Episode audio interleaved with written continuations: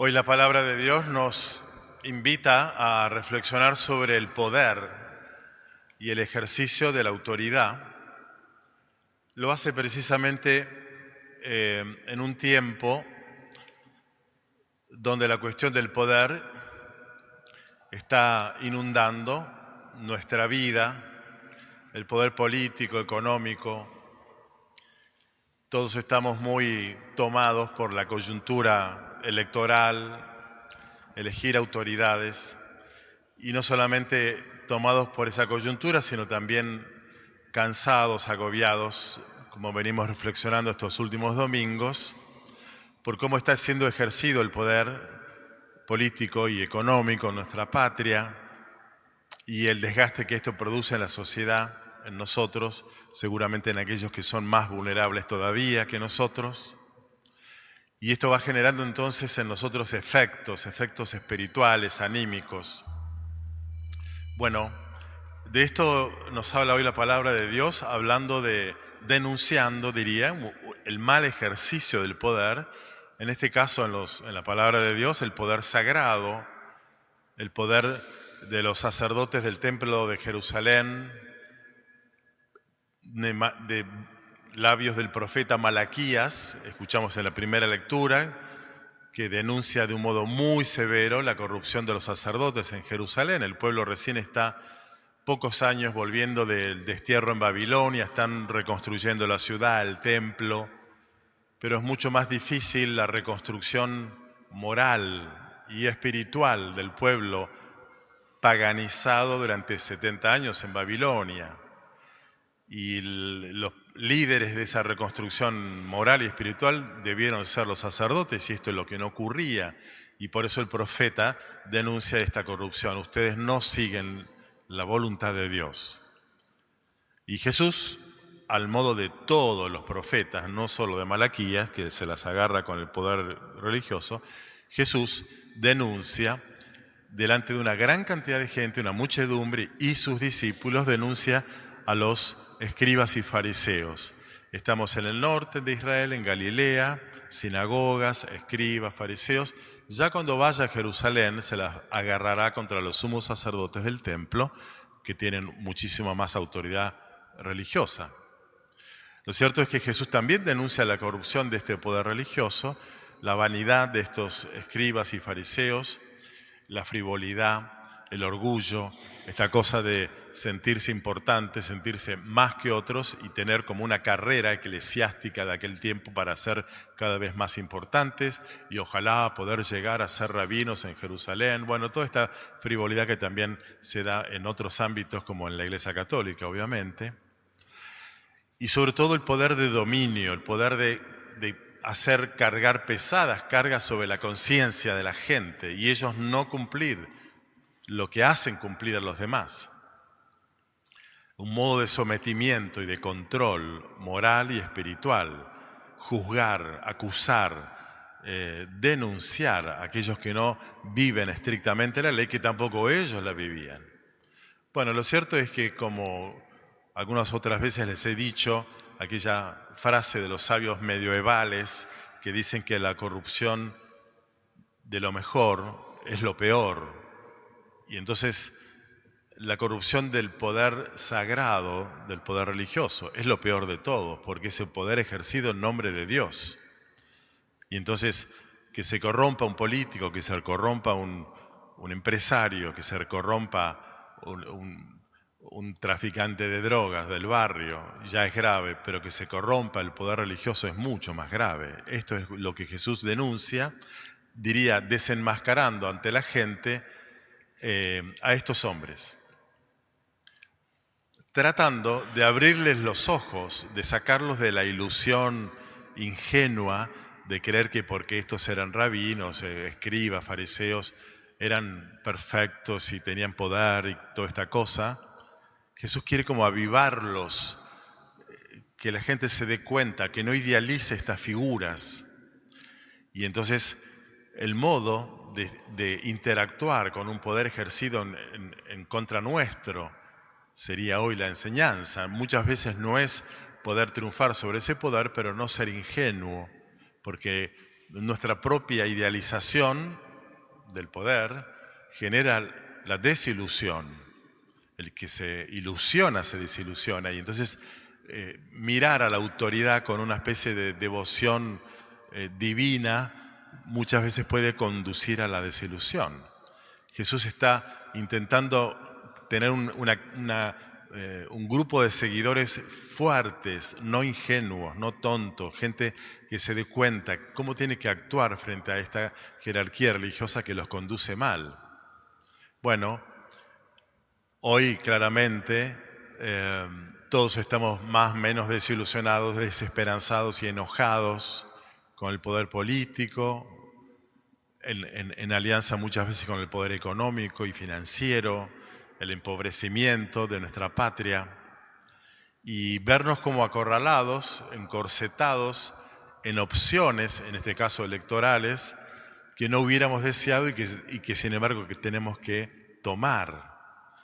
Y entonces, bueno, frente a, a lo que no podemos modificar, porque las cosas están planteadas de una determinada manera en nuestro país con el poder y seguirán durante meses y años en una seguiremos como oprimidos por situaciones difíciles, bueno, hoy Jesús vuelve a intentar como empoderarnos espiritualmente a nosotros para darnos cuenta de que no tenemos que sentirnos sometidos y víctimas de una situación que de un modo muy poderoso tiene el control de nuestra vida.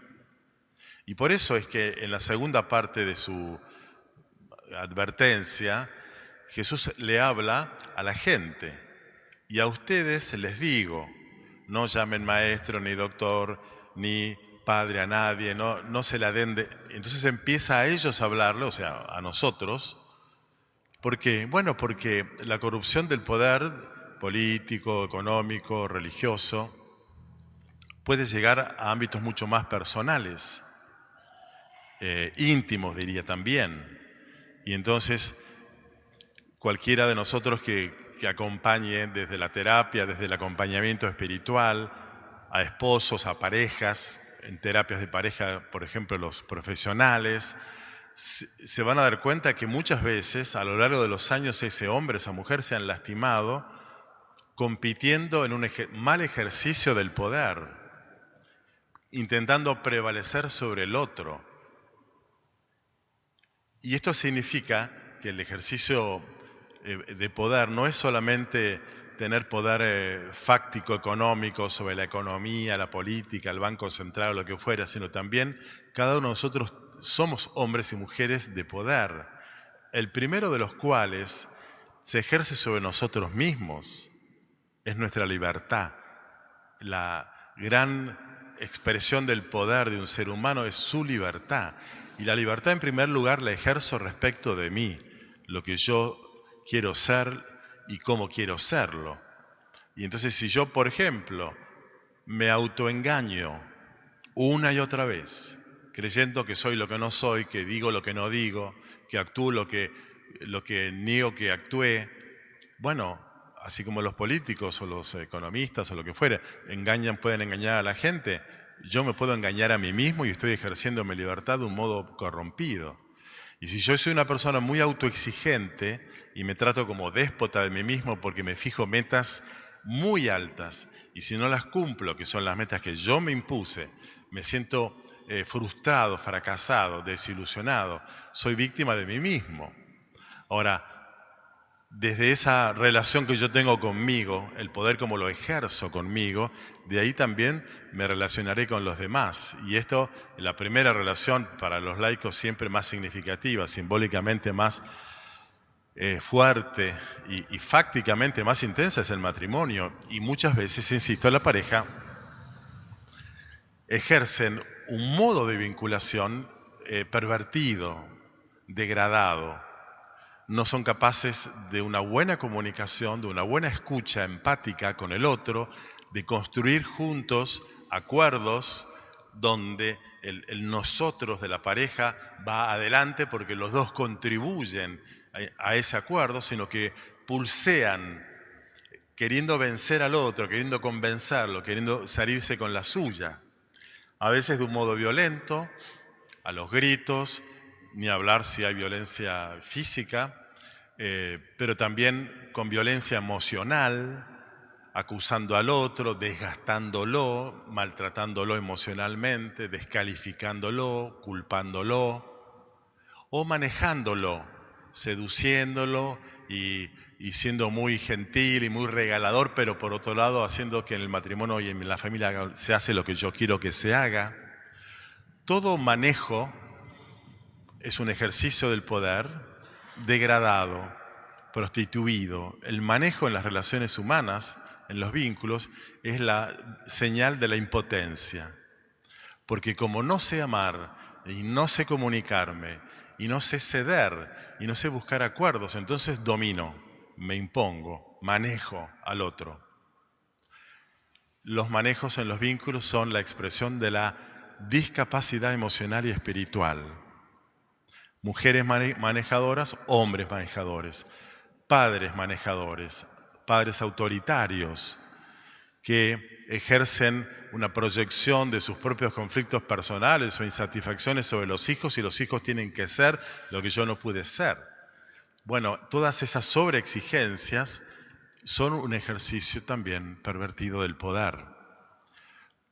Como Jesús está hablando respecto de los escribas y fariseos y Malaquía de los sumos sacerdotes de Jerusalén, la iglesia también ha sido eh, una, instancia, un ámbito de un mal ejercicio de la autoridad del poder.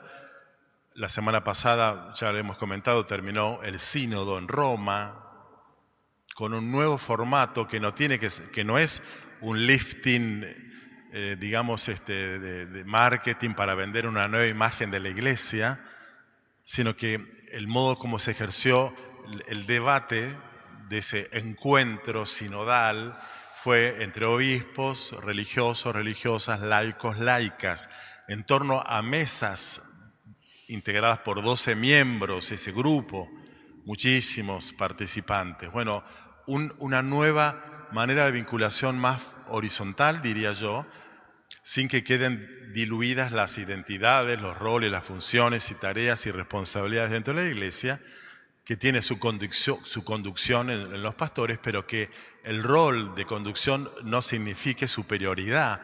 Bueno, debates sumamente interesantes para ver cómo, entre tantos temas, sobre todo, cómo ejercer los vínculos y el poder dentro de la iglesia. Y como tiene un pasado de abuso, largo de toda la historia seguramente, pero en los últimos años muy denunciado, bueno, ya hace un tiempo el Papa Francisco eh, puso como, como ley obligatoria para todas las diócesis, para todos los obispados, obispados que hagan una, que, digamos, eh, configuren una eh, oficina de cuidado preventivo de las personas, niños, niñas, adolescentes y adultos vulnerables.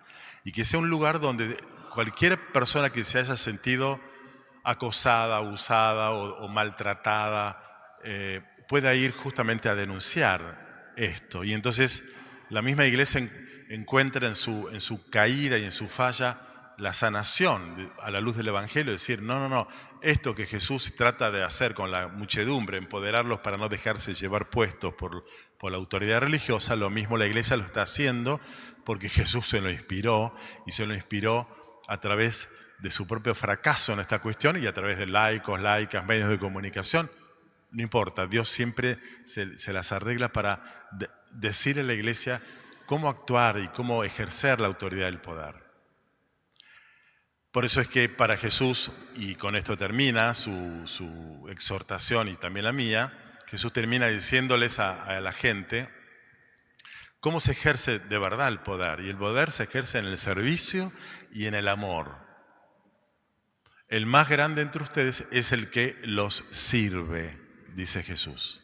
Y entonces en el servicio libre, convencido, elegido con un sentido de vida, en el amor al otro, que me convierte en servidor del otro, los cristianos somos personas fuertes y ejercemos el poder no de un modo degradado o prostituido, autoritario o, blandengue, digamos, sino un poder firme por un lado, empático, tierno por otro. Ya lo escuchamos también, lindísimo el texto de la carta a los tesalonicenses de Pablo. he sido condescendiente con ustedes como una madre con sus, sus hijos. Se compara con una mamá, San Pablo. Evidentemente quería mucho a esta, a esta gente de Tesalónica. Hubiéramos deseado no solamente entregarles la palabra de Dios, sino en nuestra propia vida. Tan queridos fueron para mí, dice Pablo. Pero este mismo Pablo, que yo, a los Gálatas, cerca de Tesalónica, Galacia, les pega con un palo espiritual, quiero decir, ¿no? Padre muy firme, porque el riesgo de, de prostituir la fe era muy alto, entonces es muy firme, muy cariñoso. Bueno, cómo los padres ejercen también su autoridad, los curas, los padres.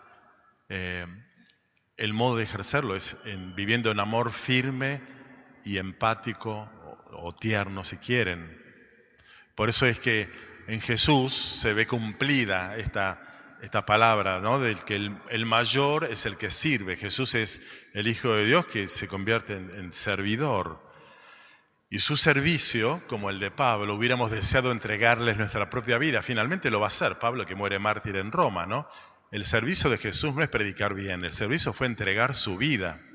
Y acá se da la paradoja de que el más poderoso es el más abyecto, humillado y exaltado, porque el que se humilla será ensalzado. Y en la cruz tenemos el, el fracaso temporal, fáctico de Jesús, que sucumbió físicamente ante el poder religioso de su tiempo, escribas, una, asociación ilícita, escribas, fariseos, saduceos y sumos sacerdotes, todo.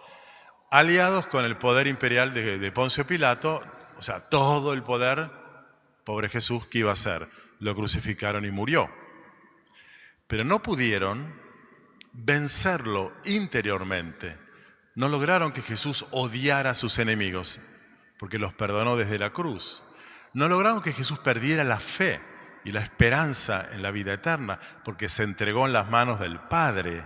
Y entonces este hombre vencido desde la coyuntura externa del poder, interiormente vence en su aparente fracaso.